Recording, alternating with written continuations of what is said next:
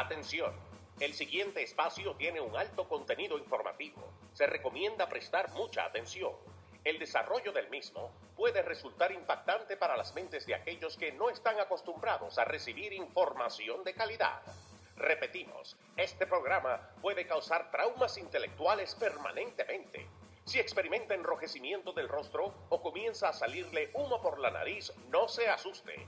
No es un efecto retrasado de la juca ni la hierba que se fumó. Es probablemente el humo de los plásticos de fábrica de su cerebro sin estrenar. No tema, pronto se le pasará. A continuación, Dando Fuete con Pedro el Filósofo.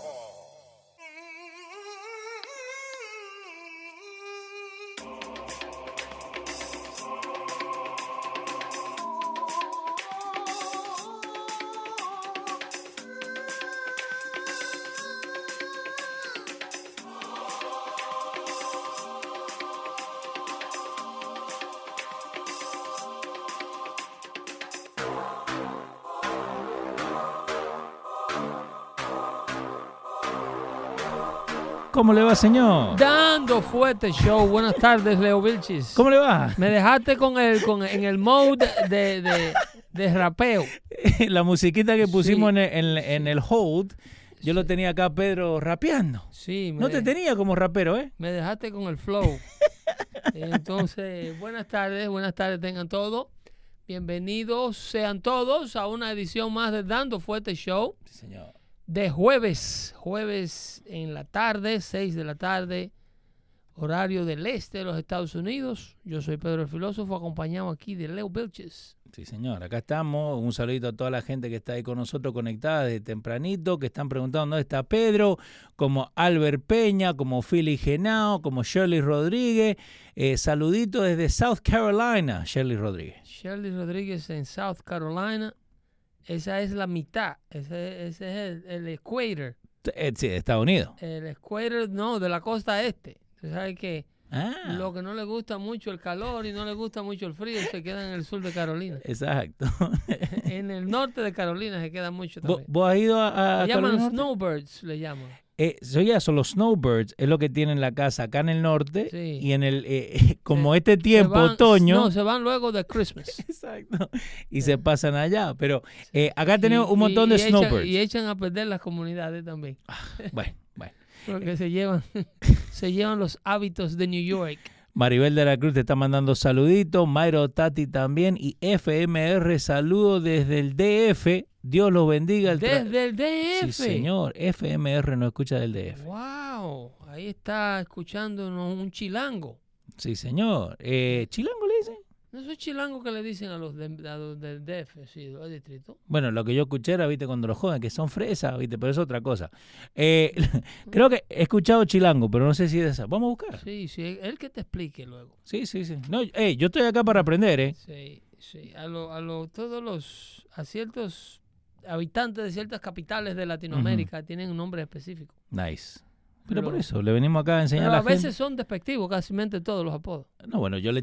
Eh, son normalmente los del interior Exacto. que le ponen un nombre Dígalo. a los de la ciudad para eh, etiquetarlo como arrogante o como, como chico fresa, como Exacto. que creen que son mejores que los otros. Los, los porteños en Argentina. ah, sí. Sí.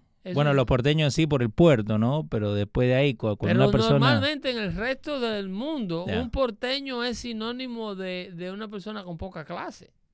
Yeah, basically. Sí. Bueno, es- eso es lo que estábamos hablando con Lu y un saludito a Lu, ¿no? Porque cuando nos ponemos a hablar, yo le cuento de Argentina, ¿no? Porque a mí yo me encantó siempre leer sobre Argentina.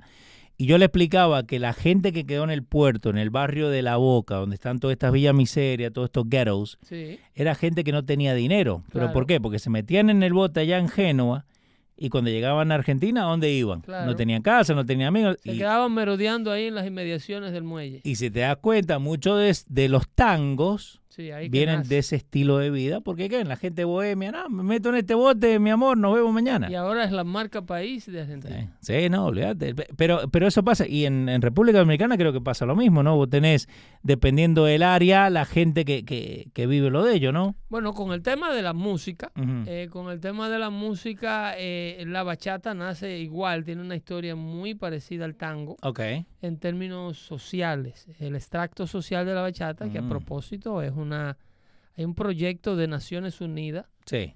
eh, que tiene un esfuerzo grandísimo de muchísimas naciones para llevar a cabo un reconocimiento especial donde la bachata se registra como patrimonio nacional de la República Dominicana eh, y patrimonio de la humanidad. ¿Cuándo pasa eso? Lo de la bachata. La bachata es No. un producto, la catapulta, la catapultación de la bachata Sí. es, yo me atrevería a hacer un análisis sociológico del fenómeno bachata y le atribuyo la internacionalización de la bachata a ultramar. ¿Quién es ultramar? ¿Quién es ultramar? Es aquel dominicano que vive fuera del territorio nacional, que se alojó más que nada en New York, que es la, Sí. la- la- la más numerosa comunidad y el mayor poder adquisitivo del dominicano de ultramar. Eh, cuando eh, luego tiene sectores de Europa, en Milán, en Italia, en, en- en Madrid, en España, en todos los lugares. Lo- lo- Luis Vargas cada dos por tres va a Europa y, y la no, rompe. no, y, y hay lugares Sí. europeos, ciudades europeas que nunca te imaginarías que tienen eh, comunidades dominicanas que Fuerte. consumen su cultura, porque el dominicano tiene una unas raíces culturales demasiado fuertes que se la impone a los demás. Sí. Eh, para nadie es un secreto que el dominicano lo primero que desmonta de la mudanza es la bocina.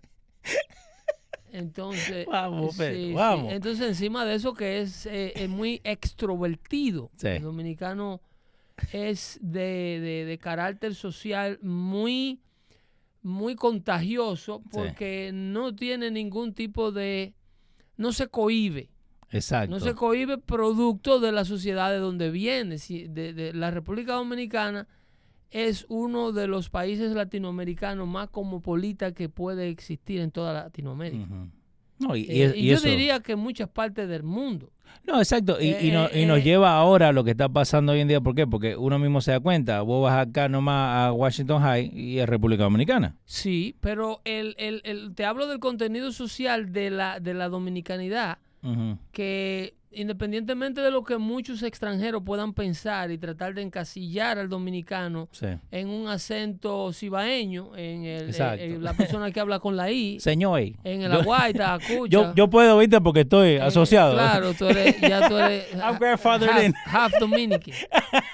Entonces, eh, pero independientemente de eso, Sí. la República Dominicana es el real melting pot. De hecho, uno de los melting pot, uno de los de las ah, de las ¿cómo se traduciría melting pot en español? Es como Eh, Una la- fusión. La, olla. una fusión étnica, no, un derretido étnico, Exacto. una olla derretida. Eh, Eh, eh, melting pot tiene que traer, tener una traducción coloquial. Aquí dice crisol, pero I never heard that word. Bueno, un crisol, yo, pues, es muy sofisticado. Eso es muy sofisticado. Crisol es Sí, just a pot, right? eh, bueno, pero eh, en materia, cuando se aplica al término social, Ajá. eh, para describir una sociedad, una cultura, es como, así como describen a Nueva York, dice, dice No, immigrant melting pot, No, porque hay inmigrantes de todas partes del mundo, personas de todas partes del mundo. Lo mismo ha ocurrido en República Dominicana por años, por desde, el- desde el descubrimiento, Sí. desde que los piratas Que toda de mezcla. toda Europa iban llegando y toda la inmigración europea, no solamente se limitó a una fusión de italianos y españoles que financiaron el viaje de Cristóbal Colón a la- a- a- al Nuevo Mundo. Sí. Pero detrás de Cristóbal Colón no se quedaron atrás los franceses. Eh, luego vinieron los ingleses con los piratas, eh, con el famoso eh, Francis, ah, Francis Drake, creo que era que se llamaba, que es la inspiración de la película de Pirata del Caribe. Sí. Eh, eh, es inspirada en ese pirata que azotaba toda, todos los asentamientos eh, en el Nuevo Mundo. No, pe- pero por eso... so- Saqueaba, ese, ese se robó hasta el convento en, en- en- en la Hispaniola, en lo que hoy día es Santo Domingo. Lo que hoy día es República Dominicana, Ujú. Tenía el primer monasterio, el primer convento y, y eh, este lo robó. del Nuevo Mundo. Y el tipo entró y se, se- acabó con las monjas. Eh, Tony Urrea dice Chilango, perte- eh, perteneciente o relativo al Distrito Federa- Federal. Sí. Y FMR también eh, nos dice, eh, se les llama chilango a los del DF y se les conoce más por ser atracadores. Eso se usa O, más, o es despectivo. es despectivo. So, volvemos a la... Es Porque, pero, ¿qué es lo que queremos Porque enseñar? al, al- al- el colombiano Sí, le dice al bogotano sí, cachaco. cachaco. Entonces, pero el cachaco es un término que lo usan las personas de los otros departamentos, que no es Bogotá, creo que eh, Bucaramanga es el departamento, Sí, eh, Bucaramanga, sí. es donde pertenece Bogotá. Eh, no quiero estar diciendo un disparate, pero creo No, no, que pero ahí, tenemos oyentes que si decimos disparate a los dos minutos o nos mandan ahora o esta noche cuando lo están escuchando, así que Ya, tranquilo. eh, eh, pagamos las consecuencias. Exacto, vamos. Pero la gente, por ejemplo, del otro lugar de Colombia, Sí. vamos a decir, vamos a suponer si tú eres de- del Valle, eh, Valle Duparo, esos los otros lugares, le dicen Sí. a, eh, a cachaco al colombiano de, por- para distinguirlo de manera eh, despectiva, porque Ah. supuestamente son eh, nariz parada, Sí, sí. Eh, Creídos. creídos, exactamente. Porteño, dijeron en Argentina. Eh, bueno, pero es que el por- este- yo no, No, no, entiendo pero, pero te digo. cómo es que en Argentina se aplica lo de porteño a personas que se creen la gran cosa.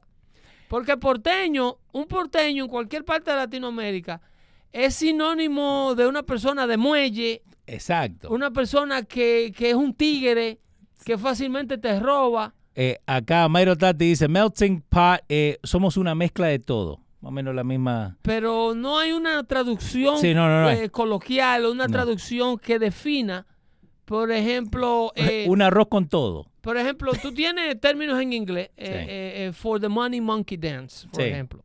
Sí, por por, la- la, plata por- baile mono. Es así se traduce. traduce literalmente. Pero hay otros refranes, Como melting pot. melting pot, que tienen traducciones diferentes, que, que no hacen nada de sentido. So, volvemos a la, a la parte de, de la parte de los porteños y, lo- y los nombres despectivos, right? Pero ¿por qué? Eh, esa gente se tiene que tratar en su tiempo. Nuestro amigo Hino Gómez siempre dice eso, right? Pero hay mucha gente que quiere cambiar esa historia, ¿no? De, de ese que venía de Inglaterra a robar el monasterio, ahora quieren sacar every mention de las películas de, de, sí, de no, este. porque ese es el cancel culture. Sí. Eso es, es esa idiotez en la que ha caído la América, eh, eh, ese mismo Estados Unidos que fue el que le catapultó la bachata, y hay que Sí. agradecerle eso, también nos da este tipo de cosas. Por ejemplo, la Exacto. bachata ahora mismo es un movimiento eh, extremadamente, y no porque sea un tema dominicano, No, es, es mainstream. pero, pero olvídate de cuando la gente habla de reggaetón, el reggaetón es muy local, Exacto. es muy diminuto. Es muy, es muy Nueva York. Eh, no solamente muy Nueva York, sino que enfoca a un público bien diminuto. No, no, tú- no te habla de número de masas. Sí. No, no hace, no, no extrapola culturalmente. Cuando se te habla de reggaetón, Sí. inmediatamente tú lo ubicas en un comportamiento social, juventud, Exacto. eh, muchachita vestida con pantalones cortos, eh, un baile contra la pared, movimientos sexuales, sexo y, y- y en algunos casos hasta droga. Eh, no quiero ser despectivo con, con el tema, No, con los no, por- porque, porque, ok. pero yo- sí es identificable Exacto. y encasillable Sí. a un comportamiento X de un grupo. Pero la bachata, Sí, al igual que el movimiento de la salsa, con los beneficios de estos tiempos, que no lo tuvo la salsa, exacto. porque la salsa no tuvo a social media.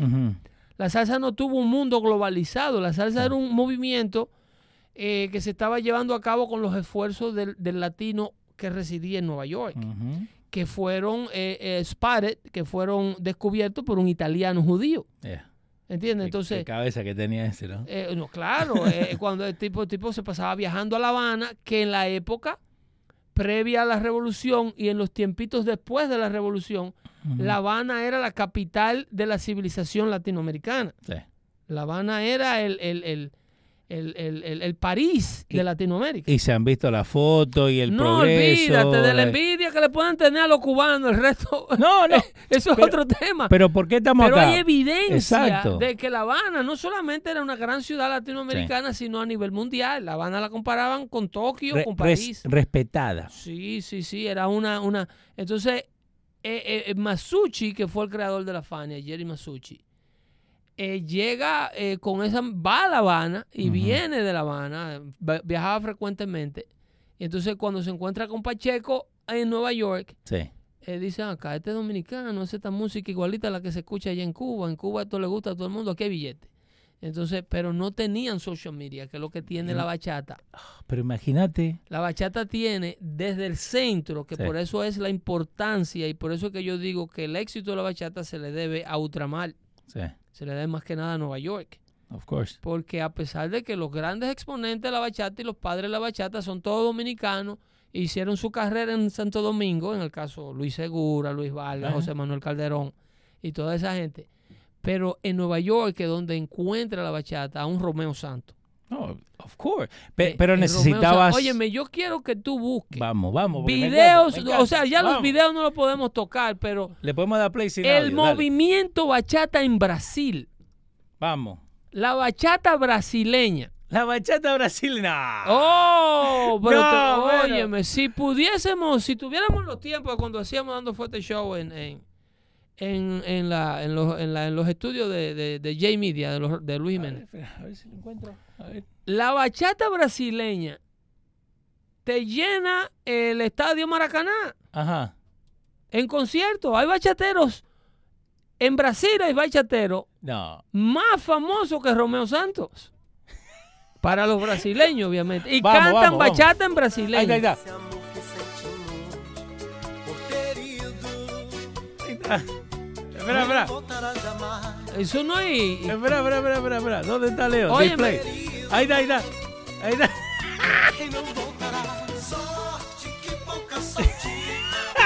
No, Pero, pero esos son. No, óyeme, Pedro. No, Pedro. óyeme. eh, eh, no, no te rías. No, Pedro.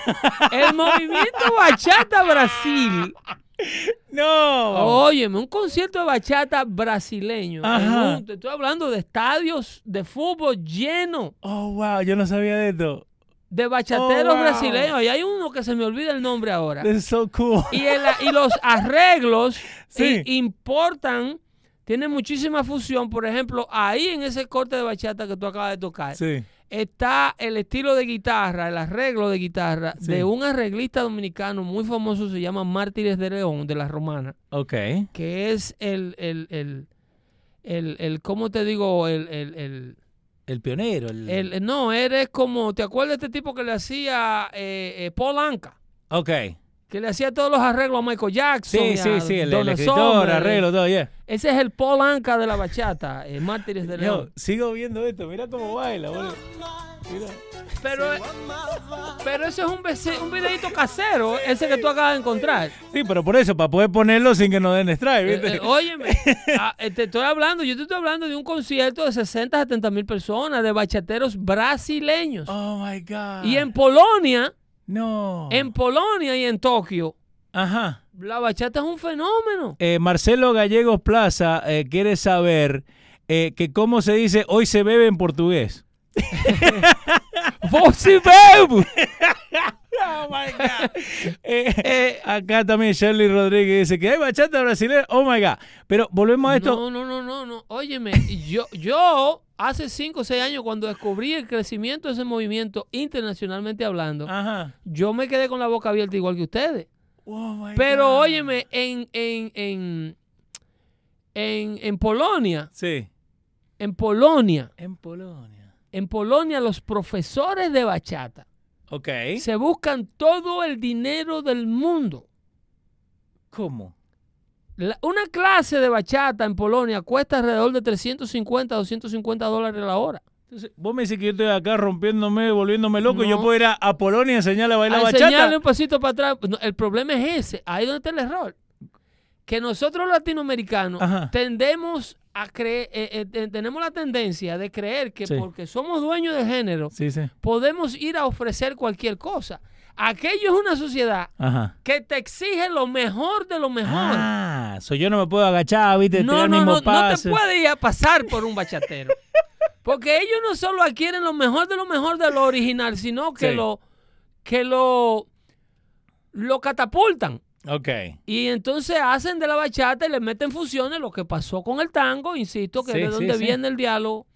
Lo que pasó con el tango, que el tango tiene eh, influencia del ballet, tiene influencia de la danza y tiene influencia de todos estos bailes de salón europeo Exacto. que lo agarraron los argentinos y en el puerto del Río de la Plata ponían las mujeres media vestidas, media mal vestidas y de ahí hicieron un género que hoy en día es la marca país de la Argentina. Exacto. ¿Entiendes? Entonces, Sí, sí, va, eh, va con estas cosas, esas son, estamos hablando de cosas serias, Leo.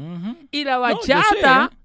la bachata, Sí. cuando yo llegué aquí a Estados Unidos a finales de la década del 80, todavía ninguna emisora de radio se atrevía a programarla. Eh, ah, pero, Yo recuerdo la primera vez que la emisora de SBS, de, de Spanish Broadcasting System, Sí. el dueño de la Mega, programaron una bachata en amor en la 93.1. Sí, porque no te la ponían en cualquiera. No, no, no. Eh, by the way, No. para lo que dicen que los, los demócratas atraparon a Pedro, no, es bueno aprender a veces de, de- de historia. No, porque estos no son temas, Por- estos no son, estos no son temas liberales, estos son temas culturales que para tú hablar con tu gente, Exacto. para yo decirle a un hispano, a un amigo mío, tú estás equivocado con el político que sigue. Yo tengo que saber hablar el vocabulario de él. Rogelio Alcaraz dice, I love it when Pedro teaches us history. ¿Entiendes? Yo tengo que bajarme al nivel de todo aquel que yo quiera para sa- pasar para el bando conservador mío. Señor. Y esto no se trata de cualquierizar el movimiento conservador, sino se trata de saber de dónde viene nuestra gente, cómo piensa nuestra gente. Es el error grande que ha cometido por años el Partido Republicano. ¿Y, y por qué piensan así? El, El- por qué, creo, para mí ver el, parti- por qué es más el Partido fuerte. Republicano le ha dejado Sí. las masas al Partido Demócrata. Porque el Partido Republicano siempre se ha parado en este alto pede- pedestal sí. de creer que todo el mundo tiene la capacidad de subir al partido. Esto no es humildad, esto es arrogancia. Tú tienes que tener la humildad de poder bajar el proyecto, por ejemplo, el proyecto de, de el judeo cristiano. sí. Eh, El pueblo judío fue elegido por Dios que bajó de los cielos a ofrecerle un proyecto de salvación precisamente por ser la nación, el pueblo más insignificante que habitaba la tierra en el momento. El pueblo más empobrecido. Entonces, si tú, como dueño de la información, como dueño de la cultura, no se la lleva a aquel que no la tiene, bajándote a su nivel, aprendiendo de dónde él viene, cómo piensa, eh, eh, tú vas a perder la oportunidad de hablar con la gente.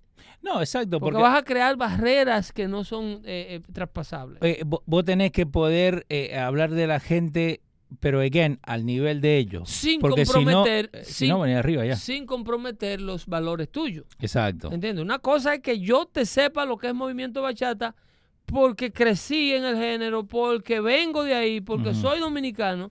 Y otra cosa es que yo consuma la bachata. Sí. Que tú me encuentres en un colmadón. no, estaba echando. Bueno, un baile, yo- tres, tres pasos. Yo, yo bailaba cuando muchacho, sí, claro que sí. Yo, sé, yo Ah. no, yo no soy un, una, un, un hermit. un alta sociedad ahora, ¿no? Sino, pero no, Sí. ya esas son cosas que fueron eh, superadas. Y no me gusta decir superada porque eh, siento que el que le gusta eso no es que se lo está llevando el diablo No, tampoco. pero lo- a, lo, a lo que siempre nosotros hablamos eh, acá, eh, son etapas que se maduraron ya. eh, pero esa, exacto, esa es la palabra, madurar. Sí. Hay gente que hoy en día, teniendo la edad que tenemos nosotros, Sí. ¿no? Eh, que todavía sale todos los sábados a fumarse su juca y a tomarse su Johnny Blue. 60 años. Y, y gastan toda la- to- Sí. todo el- el- lo que le pagan Sí. en eso. Sí, se compran unos tenis JC y se ponen unas bermudas Para ese no hacemos el show y nosotros. una franela sin manga. A ese, se- ese se perdió. El, Ese, ese, ese nada más lo salva un milagro. el belt que tiene. Ese nada más lo salva un milagro, con un ombligo que parece un jacuzzi, eh, pretendiendo ser un chamaquito. Y, y se pone la gorrita esta de la que tú me estabas ofreciendo el otro día de los radios. No, pero yo, pero yo te di a elegir. Yo que te- tiene la visera, que tiene la visera derecha de los Joe. y entonces, no, no, no, una cadena por fuera, no, no. No, pero, Ahí pero, no me van a encontrar. pero a volvemos a eso, again, y, y vos siempre lo decís, mientras más uno, más uno crece, más se da cuenta que Pedro el filósofo tiene la razón. Hay que prestarle atención a todo, porque si no caemos en el error para caer en materia política, que es lo que quiere la audiencia, dando fuerte show, que no le gusta escuchar a uno Gigi Teleno dice, vamos. socializando. Vamos. Eh, eh, eh, para no caer en el error que, hace, que hacen los... eh, el error no error. La izquierda omite la información por maldad. La omite por, de manera premeditada. Por ejemplo, A propósito. si tú tienes el caso de esto que acaba de ocurrir en, en, en, en, en- en- en North Dakota, por ejemplo, en, el- en Dakota del Norte, tú tienes este señor de 41 años que se enfrascó en una discusión con un chamaquito de 18 Ok. ¿eh? y luego le pasa por encima con la camioneta, En North Dakota. porque según él era un, él era un radical de ultraderecha. Ah, sí, sí, sí, yo lo vi. Yo- Esa noticia no ha salido en ningún No, no. medio. Yep. Esa noticia no ha salido en ningún medio. Y encima de esto, a este hombre lo que lo acusan es de eh, vehicle manslaughter. eh, El muchacho se llama Shannon Brandt, de 41 años. de negligencia ve- vehicular. Lo acusan al, al- al- al- al asesino este. Eh, él mató a Kyler Ellingson. Óyeme, él le pasa por encima, prende su vehículo y cuando el muchacho se va, eh, eh, a- a- espera que cruce la calle para tu, tu run him over. Wow. Y luego regresa y llama al 911 y le, y le admite a la, a la operadora Sí. cuando llama que eh, él, te- él tuvo que hacer eso porque era un radical blanco, de acuerdo a la discusión que ellos habían tenido. So, ahí, Que él era un, un, un, uh, ultra right wing. ahí está. So, ahí tenés a la mano izquierda el muchacho que, El que chamaquito, falleció. mira, mira, mira al que él mató. Kyler Ellingson. Mira al que él mató de 18 años. Hoy hay una Wow. familia llorando a ese niño. Y ¿Cómo? solamente po- ¿Eh? porque el de la derecha dijo que era he's an extremist. Que eres un streamer con, con bracer. ¿Tú has visto un streamer con esos braces? No, ¿Eh? Con, con esos lentecitos. no. No, pero, pero volvemos a esto, like, ok, eh, si llega a pasar del otro lado, Ah, se olvídate. se acaba el mundo. O- Oprah se, se sale de la que está No, retirada. The, View, The View hace dos semanas de show ¿Eh? de que un de que si este tipo de 41 años hubiese sido un republicano y hace una cosa así y esa noticia no ha salido en ningún medio ningún medio mayoritario No. le ha dedicado un reportaje de 15 segundos a esa noticia al tipo lo vio un juez liberal y lo soltó con una fianza de 50 mil pesos que puso el 5%. O sea, tú matas a una persona, te meten preso, tú pones 5 mil dólares y estás suelto. Espera un juicio que una corte se desocupe. Y por el To COVID prove, todo to esto. prove you innocent. Porque los argumentos de él son ahora que él tuvo miedo de que él viniera con una ganga. Ok, so, vam- vamos por ahí. ¿eh? Pero tú estás en tu carro. Vamos por ahí. No, no, por eso, vamos por ahí. Porque ya he escuchado el nombre de Trump ocho mil veces cuando yo busqué esto esta mañana. Claro, right? claro. Pero ¿qué pasa? ¿Cuánto toma en el caso para que usen la defensa, eh, ¿cómo es? TPS, T- eh, Trump Derangement Syndrome? Sí. Ah, T- no, eso, eso ya mismo es un TDS. argumento. Ya eso, ya mismo. Ya. Eso será un argumento legal pronto. El primero. Pronto, sí, claro. ¿En este caso o en Ellos cualquiera? lo, ellos lo van a convertir en un argumento legal válido. That's so stupid. I'm sorry. Yo lo maté porque era de Trump. Sí. Shirley Rodríguez dice, ¿y la pobre familia de ese muchacho? Hay un- una, una- una familia llorando la pérdida de un niño de 18 años. De 18 años que este, este asesino frío lo mata a, mal- a mansalva, se lo admite a la policía que lo mató y la razón por la que lo mató. Y las acusaciones Sí. que tiene por parte de un juez que es el más sinvergüenza, porque ese, el peligro más grande de una, de una democracia es cuando se politiza el sistema jurídico.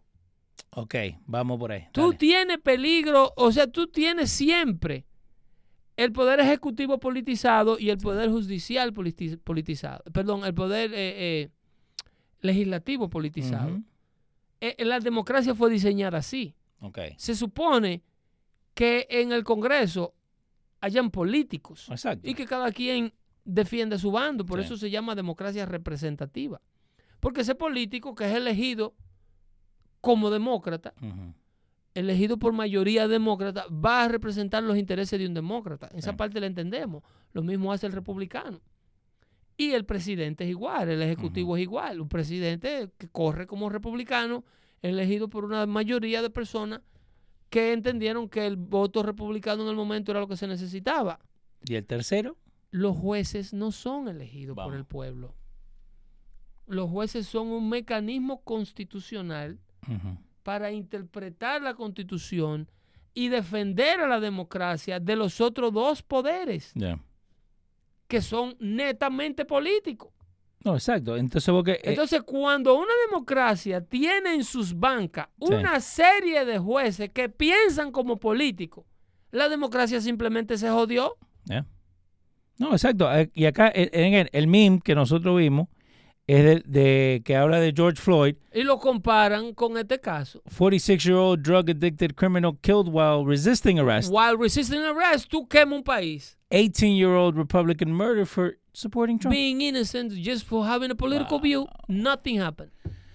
Ay, Dios mío. Y nadie lo está hablando, ¿eh? No, no, no. CBS, ABC, Univision, Telemundo y ninguna de estas cadenas nacionales que transmiten por antena con el permiso de nosotros Sí. no ha dedicado 30 segundos a la cobertura de, de un crimen de odio Sí. donde un individuo admitidamente usa su vehículo como una arma letal Es vehicular para destruir la vida de la otra persona. Ujú. Es, es, es, es, es, uh, first degree murder. Wow. Eso no dice que manslaughter, asesinato involuntario negligente. Esos No, son no. decoraciones para dejar a este tipo con una condena light y no sentar un precedente de que el verdadero odio, que el- la verdadera peligrosidad que ellos tratan de atribuirle la- al movimiento conservador es en la izquierda que está. Aquí donde están los locos matando gente. No. Mira, hoy recién pasaron ellos, aprobaron la ley de to fund the police again. Ahora. Sí, ahora, dos Pero- años más tarde, Pero nadie lo ha dicho. luego de miles de personas que han muerto de manera innecesaria, producto de la, del incremento en la criminalidad. Para que el pueblo eh, eh, americano esté cuidado, cuando hay un gobierno demócrata en los Estados. Unidos y las poblaciones locales que los, los demócratas gobiernan, Sí. tendría que haber una elección mensual.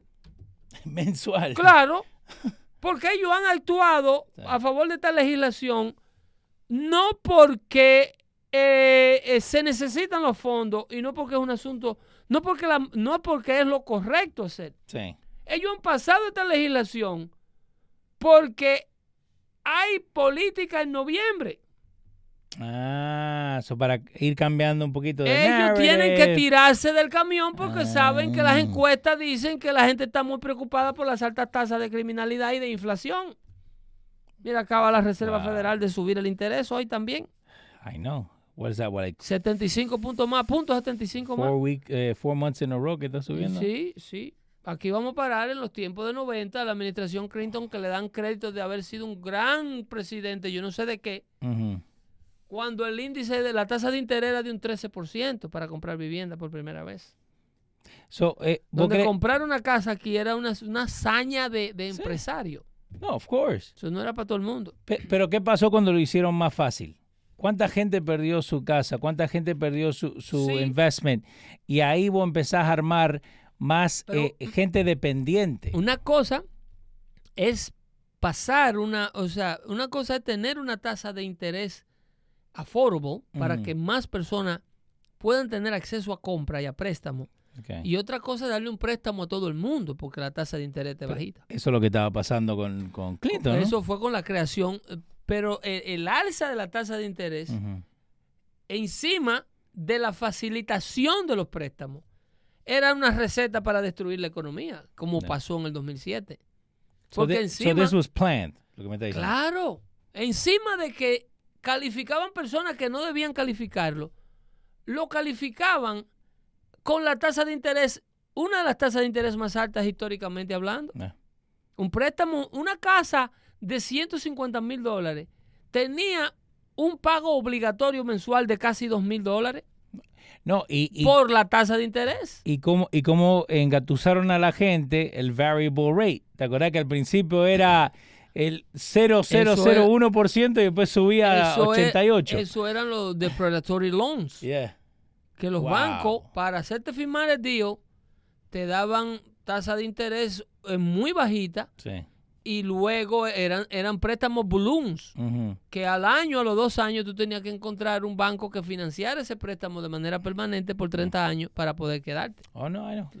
Y I know. había gente que tenía que salir corriendo y dejar la casa botada. Ana, Ana Abreu dice, increíble lo que estamos viviendo y lo que hemos vivido. Eso, pero es increíble como ante los ojos de nosotros y preocupante, porque yo sé que Estados Unidos ha frenado Sí. de este paso, de este, de esta, de este rumbo a la destrucción social de este país. Estados Unidos ha tenido la capacidad de detenerse y han puesto y han creado medidas. Sí. eh, eh, los bancos supuestamente se recogieron, pasaron leyes federales, perdió las propiedades que la tenía que perder, se empezó de cero. Muchísima gente lo que hicieron fue que le hicieron bailouts.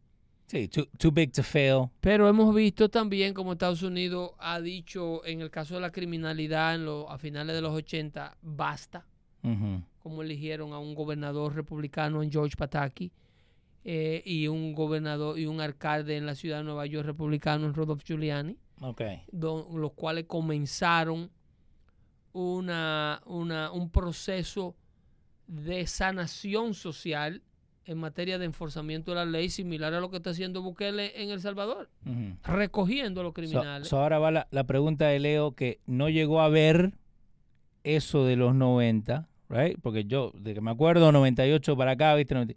Pero en Nueva York, ¿cuándo fue que el the melting point de decir esto no va más? en el 1988-86, Sí. En el último término de un, go- de un alcalde neoyorquino afroamericano que murió, que se llamaba David Dinkin. Yes, I've heard that name a lot, sí. David Dinkin eh, eh, era similar al cuadrado que eventualmente este le va a pasar, este va a ocupar, si él hace otro término, él va a romper los récords de adebacles de David Dinkins, eh, que es este Adams que está ahora. Wow. David ok. Dinkins era un gobernador, un alcalde, que everything goes. Y las pólizas eran dictadas por los diversos líderes de la, de, de la comunidad, los famosos líderes de los derechos civiles, los Al Sharptons y todos estos grupos. So ahí donde Al Sharpton Eso eran los Ocasio. Cortés de la época.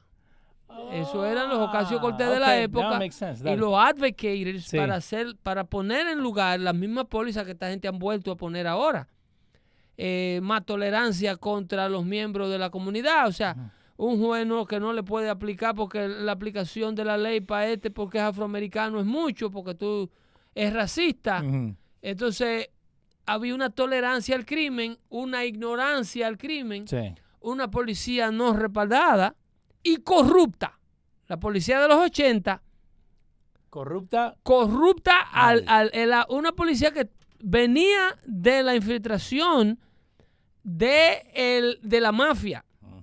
La policía de Nueva York tenía mucha influencia por parte de la mafia, que es normalmente en los años 60, 70, es donde nace el libreto de, de Marvel para Batman. Yes. Es Eh, inspirado. de DC, el otro, los primos. per- perdón, Sí. perdón. Sí, eh, pero es lo mismo, de, de ahí donde sale, eh, que eh, Gotham es Nueva York. Gotham es inspirada en la corrupción que vivía Nueva York en esos me tiempos. encanta esto, vamos, dale. Era, era inspirada Sí. ahí. Entonces, producto a- a- al movimiento político que se estaba dando. Entonces, si bien la mafia estaba recibiendo ya un, un proceso de, de limpieza y de eliminación, pero era por parte de las autoridades federales. No por la local. No, no Porque lo estaban todos corruptos. Los locales estaban todos sucios, estaban todos Mm. corrompidos. Entonces, las autoridades federales, a través, con el FBI en la cabeza, Sí. había, estaban depurando al FBI, que también hubieron unos escándalos Mm. con el FBI, con la oficina del FBI en Massachusetts. Eso es otro tema. Sí. el FBI corrompido, Yeah, I- I un that. senador de Massachusetts comprado por la mafia. Yo no sé si ustedes vieron la película de, de Whitey, Sí, Wh- Wh- Whitey Ford. eh, eh, eh, el, el- el mafioso, el mafioso eh, eh, irlandés que controlaba todo lo que es Boston y Sí, todo lo que hizo Johnny Depp hizo una película con eso. Eh, bueno, esa misma, ese mismo eh, que tiene un hermano senador que era, fue eh, supuestamente electo con fondos de la mafia, pero de ahí viene la limpieza que venía haciendo el gobierno federal con, lo- Mm. con, lo, con la influencia de las mafias en todos los estamentos de la política local. La mafia infiltraba desde el Departamento de Sanidad, que eh, eh, hacía la recolección de basura, el Departamento de Salud para el control de los restaurantes. Eh, en Nueva York habría un restaurante, vendía o una discoteca, Sí. el que la mafia dijera o que le pagara peaje a la mafia. Ah, eso no es que digamos nosotros vamos a dormir. no, no. no. Ni un carrito de chimichurri se podía poner en las esquinas sin que un, un, una- un boss de eso de la mafia pasara a buscar su peaje. Eso estaba todo. ah, Controlado todo, todo. El racketing Wow. era prácticamente legal en los Estados Unidos. Entonces ahí, Y Dinkins. ah, no, ahí donde 80. ah, Dinkin po- con su movimiento político, Sí. que es donde triunfa el crimen organizado, donde triunfa es en la política liberal. El crimen organizado no puede organizarse. Si ustedes ven el común denominador en Latinoamérica, el, alto nivel de criminalidad en las calles, que tú no te puedes parar con un teléfono celular en la mano, Sí. es producto de una política liberal de izquierda en los gobiernos latinoamericanos. Llegó la izquierda al país, aumenta el crimen. Inmediatamente, esos son- esas son dos cosas que van de la mano porque una alimenta a la otra. No, exacto. Es imposible. Tú dirías, un tipo de mano dura con Maduro, por ejemplo, eh, en, en Cuba, como es la sede, es el headquarter de la izquierda, Sí. y no hay derechos humanos, ni hay prensa, ni- entonces ellos controlan el crimen a mano, a, a tablazo limpio. Y tratan el, clim- el crimen como mismo trataron a la derecha durante la revolución. Yeah. Al criminal que le ensucia el movimiento y que le impide a ellos proyectársele al mundo como la gente más honesta del mundo, ellos simple y llanamente los eliminan. Eso está pasando en Nicaragua, eso está Los pasando por encarcelan. acá. No, no, pero en, Nicaragua hay un alto índice de criminalidad. No, no, pero te digo, en Nicaragua. en Managua te arrancan la cabeza Yeah. por un teléfono. Eh, acá Kenia Serrano, hablando de Bukele, repito, dice, ¿qué opina Pedro del discurso del presidente de El Salvador en las Naciones Unidas? O lo que, lo que debieran estar diciendo todos los presidentes latinoamericanos, que, que, que saquen de la nuca. De respirarle en la nuca a los presidentes que quieren trabajar en Latinoamérica, con todos estos organismos de izquierda boicoteando la función. A Bukele eh, eh, lo boicotean, no es a nivel político, porque la política desacreditada de El Salvador sabe que no tiene un chance. Sí. La gente de Arena y todo el que se robó medio Salvador sabe que no hay un, no hay un chance político para enfrentar a Bukele. Entonces ellos tienen que enfrentarlo por la izquierda, por detrás, tras bastidores, con grupos de derechos humanos, con ataques de violación allí, de Sí. violación allá.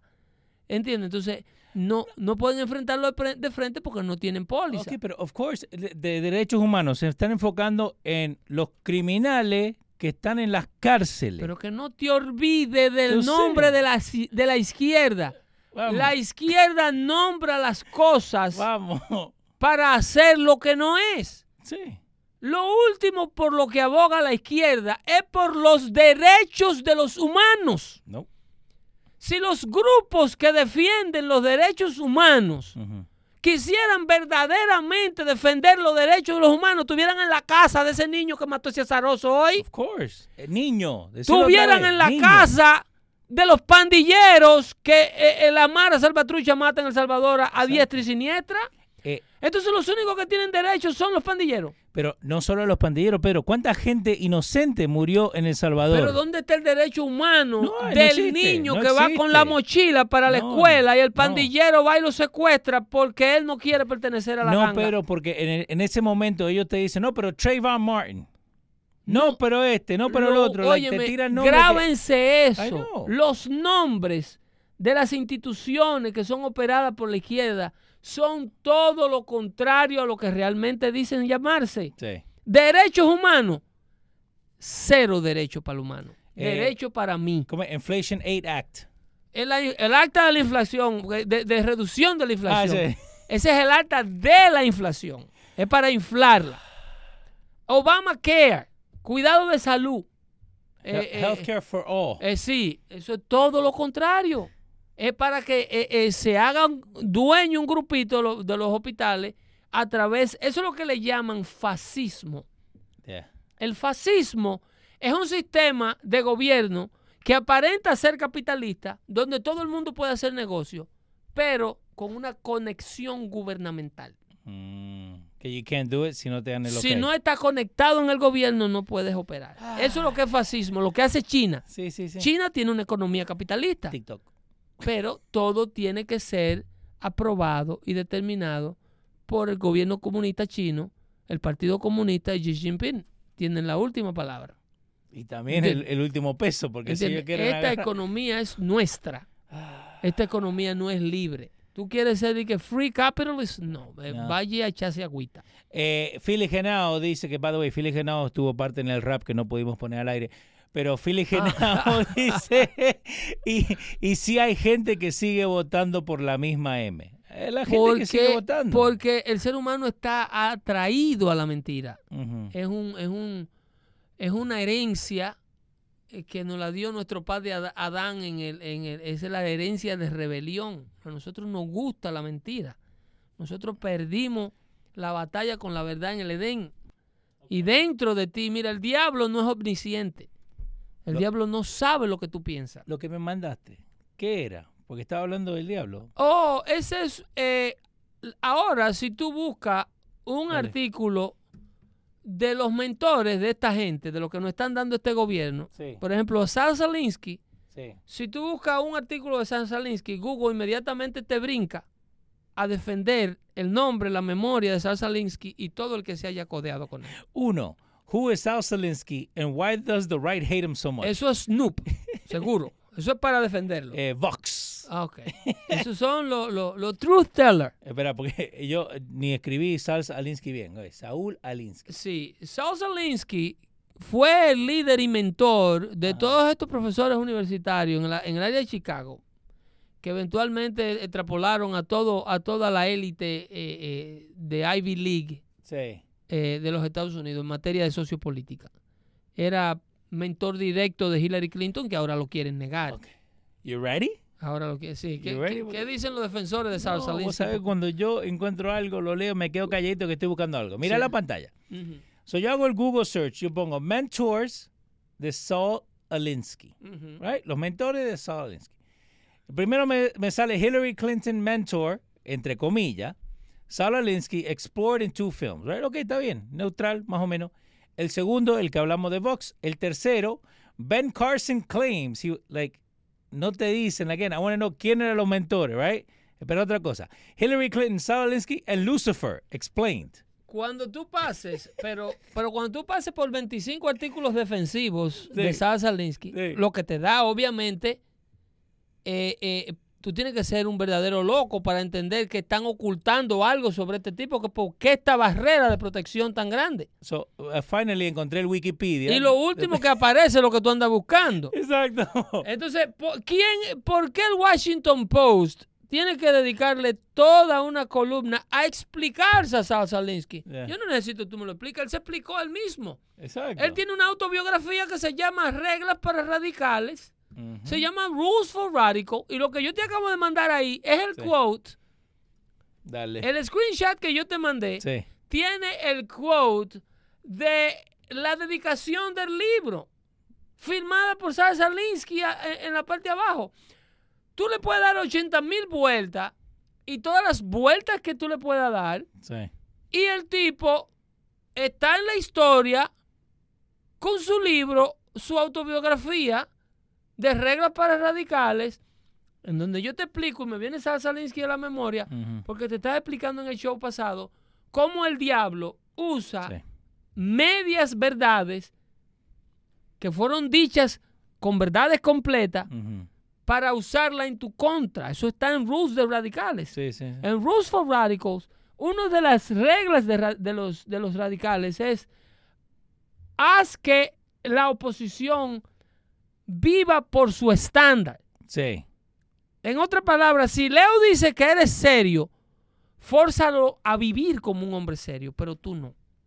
Ah. So it's like, it's like La eh, haz- honestidad haz, lo que yo digo. ¿no? aplica para ti. Vamos. Pruébame que tú eres serio. Yo soy un delincuentazo. A mí déjame quieto. Sí, yo sí. me bebo todo el romo que me... Pero- Pero, pero ¿quién eres tú to quiz me? Exacto. Am I uh, getting any benefit from you? No, you are not getting no benefit. As a matter of fact, you getting you getting uh, uh, non-benefit from me. You Sí. you getting the opposite.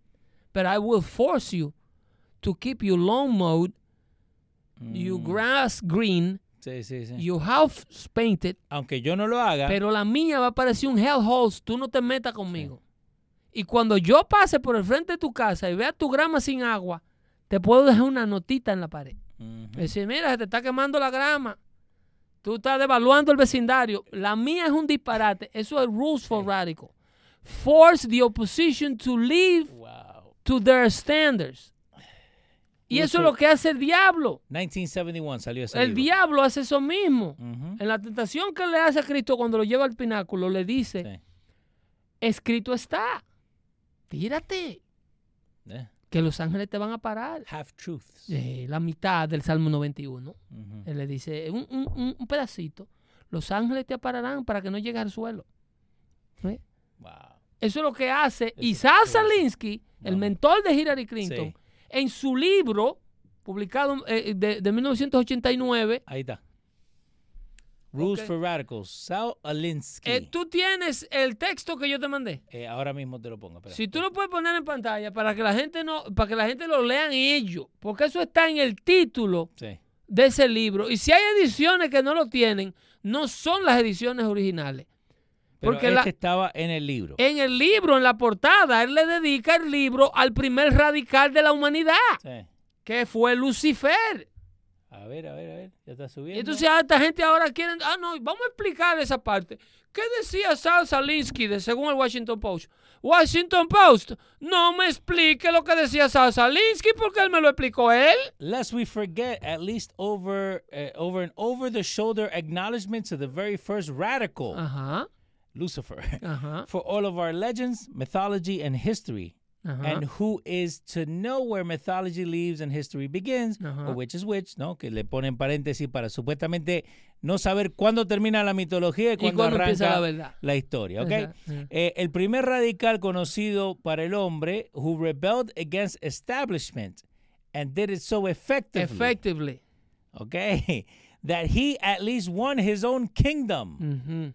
Lucifer. En la mentalidad de esta gente, el diablo reina. El primer radical que, que se puso en contra del establecimiento y lo pudo hacer efectivamente, Eh, eh, eh, por lo menos ganó su propio... Effectively, and he won. and he won, y ganó. En la mente de Sal Salinsky, el diablo triunfa. Lucifer ganó. ¿Tú En me estás entendiendo? Acá arriba. En- en- en- desde el punto de vista del Sal Salinsky y la izquierda americana y los que lo siguen, el diablo gobierna. Cuando tú estás escuchando palabras de esta gente, tú estás escuchando, tú estás vociferando, están vociferando la posición de Lucifer. Sí, Eso está escrito en la portada de su libro. A Lucifer le dedica su libro. sí. Para el resto del mundo coherente, nosotros los que le tememos a Dios, entendemos que el diablo fue derrotado en la cruz Exacto. Por la sangre de Jesucristo derramada por el pecado nuestro. En la mente de esta gente, el diablo tiene su propio reino y ganó y se reveló como radical de forma efectiva. And he broke, broke the rules. Mira, ¿Tú crees que, que estamos bregando con... criticism, dice. ¿Eh? Criticism. Ajá. So no lo da como, again, estoy viendo el, el Wikipedia, Ah, ¿no? no, porque tú vas a buscarme ahora 25 artículos de Sal Salinsky Defenders. Oh, no, no, no, pe- pero por eso digo, ¿Qué es lo que aparece en Google? que es lo que le enseñamos a la gente. Acá lo, uni- acá lo que te dice del libro. Te dice que el libro salió en 1971 by a community activist and writer. Um, y después de ahí te dice los temas, las, las 13 reglas, pero no te dice nada de Lucifer hasta que empezás a hablar en criticism. Eh, oh, no, el libro sí salió, pero muchos lo critican como... Hermano, decime que el libro está ahí arriba. Esos son los evangélicos y los conservadores que se inventan cosas que él no estaba diciendo. Ok, él lo escribió, Ajá. él lo dijo. Sí. Y Hillary Clinton, en su tesis, tesis de abogada, Sí. agradece a su mentor. Una tesis que ahora la retiraron, esa tesis la incautaron durante el impeachment. Esa- ¿Cuál? ¿El impeachment eh, de eh, Trump? sí, porque Saul Alinsky era pro, pro communist Russia. Sí. Él era, él era- Ay, no, no, no. Era- So, so usaron eh, Trump collusion Russia. no, no, durante el impeachment de Clinton. Ah, ok. dale. La tesis de abogada de Hillary Clinton, la tesis universitaria de Sí. ella, fue parte de los documentos que fueron CIST, así como esos que se llevó el FBI de Trump en Mar Lago. Ok. A Hillary Clinton le tomaron la tesis de ella, porque ahí eh, los investigadores encontraron muchísima información de la posición política de ellos, de los famosos collusion. Sí, sí, sí. sí. Esta gente ha colluding with Russia desde que el diablo es alcalde. Y le echan la culpa a todo el que trate de denunciarlo. You ready? Go ahead. Thesis made available. So, la tesis de, Clinton, de Hillary. ok, Sí. Hillary, Sí. fue hecha disponible después que los Clinton se fueron de la Casa Blanca en el 2001. Es que lo estoy leyendo, gente. Eh, by Wesley College Archives, right? Ajá. Pero en el 2001, Politico USA dijo que tenía una copia en eBay. Ajá. Nunca nadie ha visto No. tesis porque esa copia desapareció. El, el- en el el- 2003 tampoco. el que tenga un documento eh, con información de la tesis de Hillary Clinton, que ella te admita que en realidad es la tesis. Lo único que tienen es la primera foto que dice The thesis submitted by Óyeme. partial by Hillary Clinton. Ese, ese es el documento perdido que revela Ah. quiénes son esta gente. Y ella lo hizo como tesis. Ese es el documento. Ahí, eh, inclusive, y hay otro documento que escrito por la mamá de Barack Obama también. Documentación de la, de la mamá de Barack Obama. En el mismo libro de Barack Obama, Dreams from, eh, from My Father, Sí. Dreams of My Father, eh, eh, eh, Obama te da una ventana en la forma de pensar de sus progenitores Wow. y habla de, de- de uno de los primeros problemas que tuvo su mamá con su padrastro Lolo, que era de origen indonés. Barack Sí. Obama tiene una hermana indonesa, Yeah. eh, eh, que si tú la ves no se parecen en nada porque ella es chinita, Nada que ver con. una con china Barack. morena, una African Asian, como dicen en el barrio. Sí, pero ¿por qué no, nunca la, la han puesto en Sí, pantalla? sí, sí, ella está en la toma de posición y Ah, todo, sí. Ella lo que no ocupa es puesto político. Ah, o no, no necesita, están ricos todos. Eh, hasta que atendía la licorería tiene billete que se rebeló contra él y ese lo han, lo han también. Charles Rodríguez, el diablo es rey de las mentiras y cuidado con todo esto que está pasando. Lo malo llamará a lo bueno y a lo bueno llamará malo. Estamos en la posición de los que están gobernando que entienden que Lucifer triunfó. La no gente que piensa como el que nos está gobernando ahora y los que le siguen, piensan que Lucifer triunfó y que tiene su propio reino. Y toda la evidencia que tú le presentes Sí. a, a los que están en el limbo creyéndole a esta gente por un cupón de alimento y por un apartamento pago, las focas te dicen que lo que uno está explicando es locura. Exacto. es ¿Qué, dice- locu- qué dice este loco? Es lo que está explicando locura. ¿Cuánto disparate habla este tipo?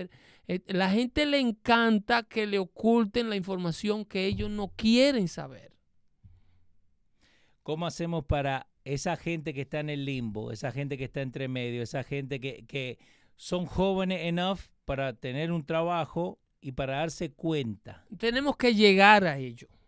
Tenemos que llegar a ello usando los medios nuestros, que es de lo que yo me quejo del Partido Republicano. El Partido Republicano no usa sus recursos para, para llegar al que no conoce de su retórica, al que no conoce de su plan de gobierno, al que no ha escuchado la defensa del republicano, Ujú. del conservador, de las mentiras que dice la izquierda liberal de ellos.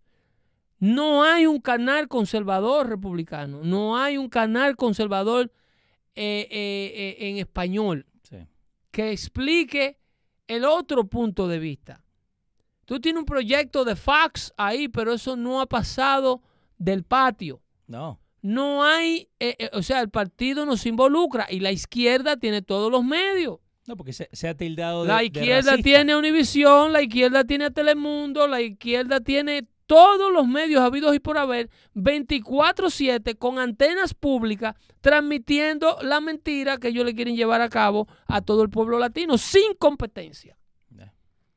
Entonces, a menos que el Partido Republicano y los conservadores de este país estén eh, eh, eh, conscientes de que eso es así y lo permitan, pues entonces le están haciendo, son parte del problema. Son parte del problema, porque aquí donde único un hispano que trabaja construcción en la semana y una persona que trabaja restaurante durante la semana escucha algo de oposición a lo que le dice la izquierda, es en una iglesia, en algunas iglesias, en algunas iglesias, Eso es verdad. en algunas iglesias están denunciando lo que está ocurriendo. Señores, lo que está ocurriendo aquí es una barbarie. Ahí hay un lío con un hospital de Massachusetts. Nos vamos que no acabó el tiempo. Sí, nos pasamos. ¿eh? Ay, nos pasamos. Hay un lío en un hospital de Massachusetts que están mutilando niños. Están haciendo operaciones a diestra y siniestra para cambio de, de sexo. No. Esterectomía a niños de 14 años. ¿Pero por qué? Porque la mamá se le mete eso en la cabeza, Una hermano. niña de 14 años que dice que ella es un hombre, van y le operan los dos pechos y la dejan flat.